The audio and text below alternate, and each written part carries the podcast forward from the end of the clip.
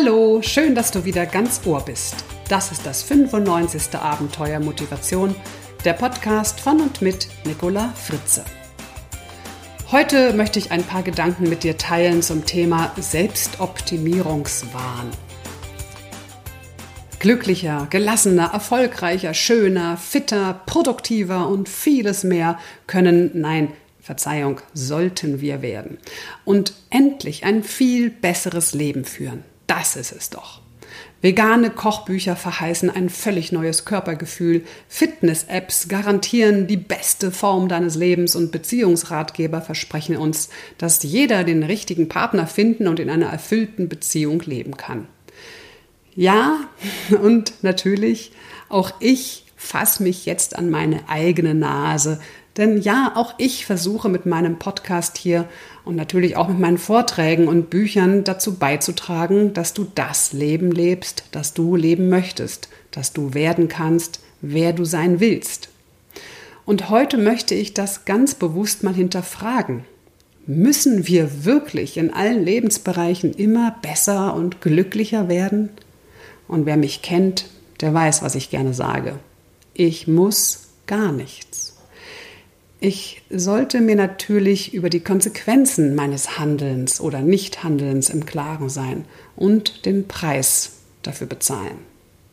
Obwohl ich also selbst in allen Episoden dieses Podcasts meine Hörer natürlich dazu einlade, sich das herauszupicken, was sie im Leben glücklicher macht, wage ich heute mal einen sehr kritischen Blick auf die Selbstoptimierung.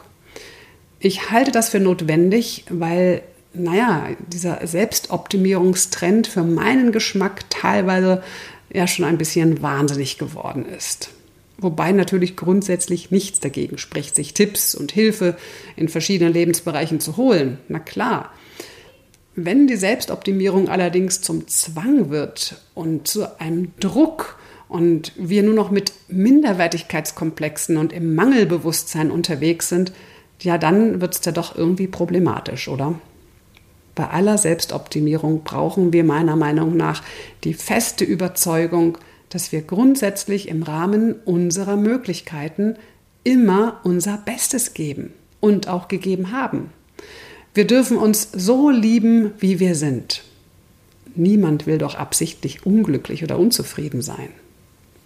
Jeder gibt im Rahmen seiner Möglichkeiten in jedem Moment sein Bestes. Das ist übrigens einer der wichtigsten Grundsätze im NLP, im neurolinguistischen Programmieren. Und dieser Grundsatz, ja, den sollte jeder Coach tief in seinem Herzen verinnerlicht haben.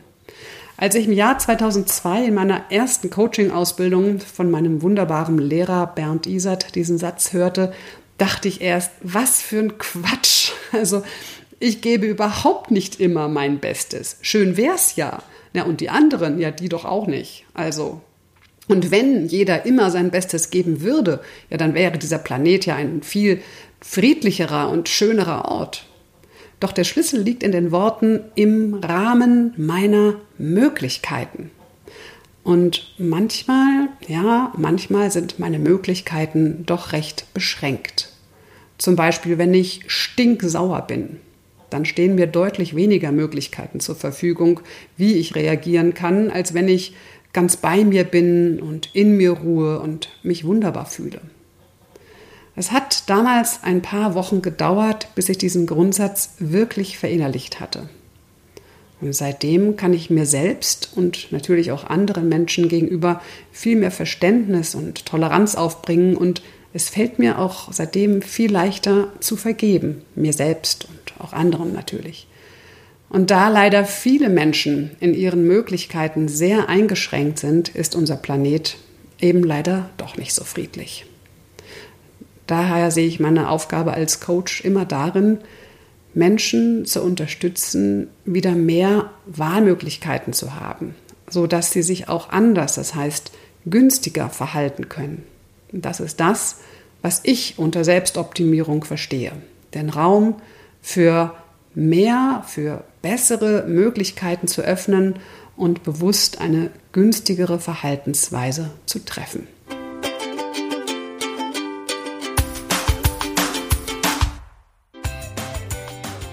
So, und Hier kommen jetzt fünf Gründe, warum wir meiner Meinung nach mit dem Selbstoptimierungswahn aufhören sollten. Der erste Grund, Selbstoptimierung setzt uns unter Druck und macht uns letztendlich unzufrieden. Ja, der Selbstoptimierungswahn macht uns ja vor, dass jeder alles schaffen kann. Und so gibt es auch überhaupt keine Ausrede mehr für denjenigen, der ihm nicht das Maximum aus seinem Leben herausholt, der sein Potenzial nicht voll ausschöpft. Wer es nicht tut, ist selbst schuld. Deshalb ist Versagen auch keine Option. Und das setzt uns natürlich enorm unter Druck, führt zu Stress und macht uns am Ende erst recht nicht glücklich. Im Gegenteil, wir sind frustriert weil wir eben nicht so glücklich sind, wie wir es doch sein sollten. Wir sind mit uns unzufrieden, weil wir unser Potenzial eben nicht 100% nutzen. Das ist einfach blöd. Grund Nummer zwei. Wie zufrieden wir sind, ist eine rein individuelle Geschichte. Statt also in Zugzwang zu geraten, sollten wir mal sehr kritisch damit umgehen, was uns alle Welt rät und sagen möchte, damit wir irgendwie das und das tun müssen, um glücklich zu sein. Was uns nämlich kaum jemand sagt, es ist auch völlig in Ordnung, mit dem zufrieden zu sein, was und wer man ist. Dabei geht es jetzt nicht darum, sich mit allem Möglichen kritiklos abzufinden oder gar zu resignieren. Es geht eher darum, man darf auch mit sich im Reinen sein, wenn man kein Sixpack hat, wenn man mit den Pobacken keine Nüsse knacken kann und manche Sonntage auch mit Serienschauen verbringt, anstatt joggen zu gehen oder sich weiterzubilden. Der dritte Grund, hat die Selbstoptimierung eigentlich überhaupt mal ein Ende?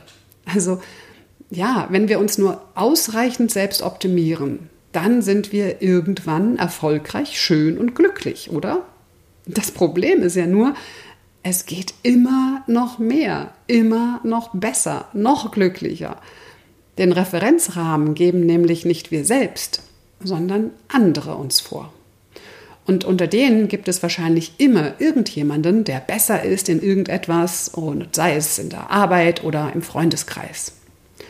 Und so setzen wir uns freiwillig dem Leistungs- und Konkurrenzgedanken einer Gesellschaft aus, die uns nicht ruhen lässt, wir sind ständig damit beschäftigt, uns weiterzuentwickeln, statt einfach auch mal anzuhalten, still zu sein und zu genießen, wer wir sind und uns darin zu freuen. Grund Nummer vier. Der Selbstoptimierungswahn zwingt uns dazu, zu konsumieren. Ob jetzt Ratgeberbücher, Klamotten, Kosmetik oder Sportgeräte, ich meine, der Markt ist groß und für jede Baustelle, die wir haben, gibt es das richtige Werkzeug. Wir versuchen, unser vermeintliches Problem mit Konsum zu behandeln. Dabei kann auch das Gegenteil uns glücklich machen, nämlich der Minimalismus. Der letzte Grund, der fünfte, ja, ich plädiere doch für selber denken, anstatt sich selbst in den Optimierungswahn zu begeben. Der Schweizer Entwicklungsforscher und Kinderarzt Remo Lago hat äh, eine Studie begleitet, und zwar war er der Leiter der Züricher Longitudinalstudie, die seit 1954 die Entwicklung von mehr als 700 Kindern bis ins Erwachsenenalter untersucht hat.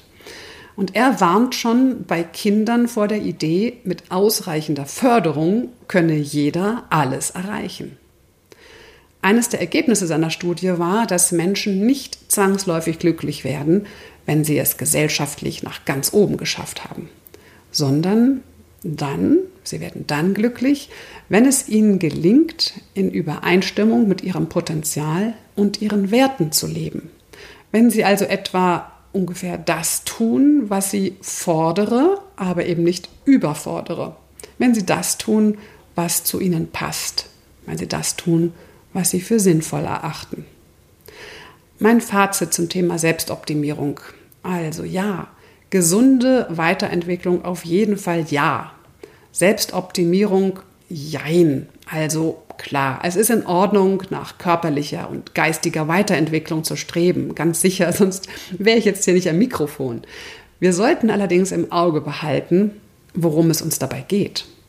Wollen wir mitmachen beim Wettrennen in einer Gesellschaft, die nur Leistung honoriert? Oder uns lieber überlegen, was wir wirklich brauchen, um glücklich und zufrieden sein zu können? Und vielleicht sollten wir dabei auch nicht nur an uns selbst denken.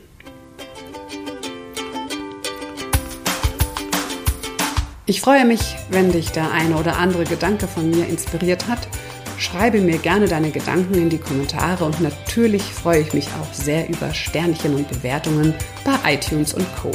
Mehr Infos zu mir und meinen Vortragen findest du auf www.nicolafritze.de. Alles Gute und bis zum nächsten Mal, deine Nicola.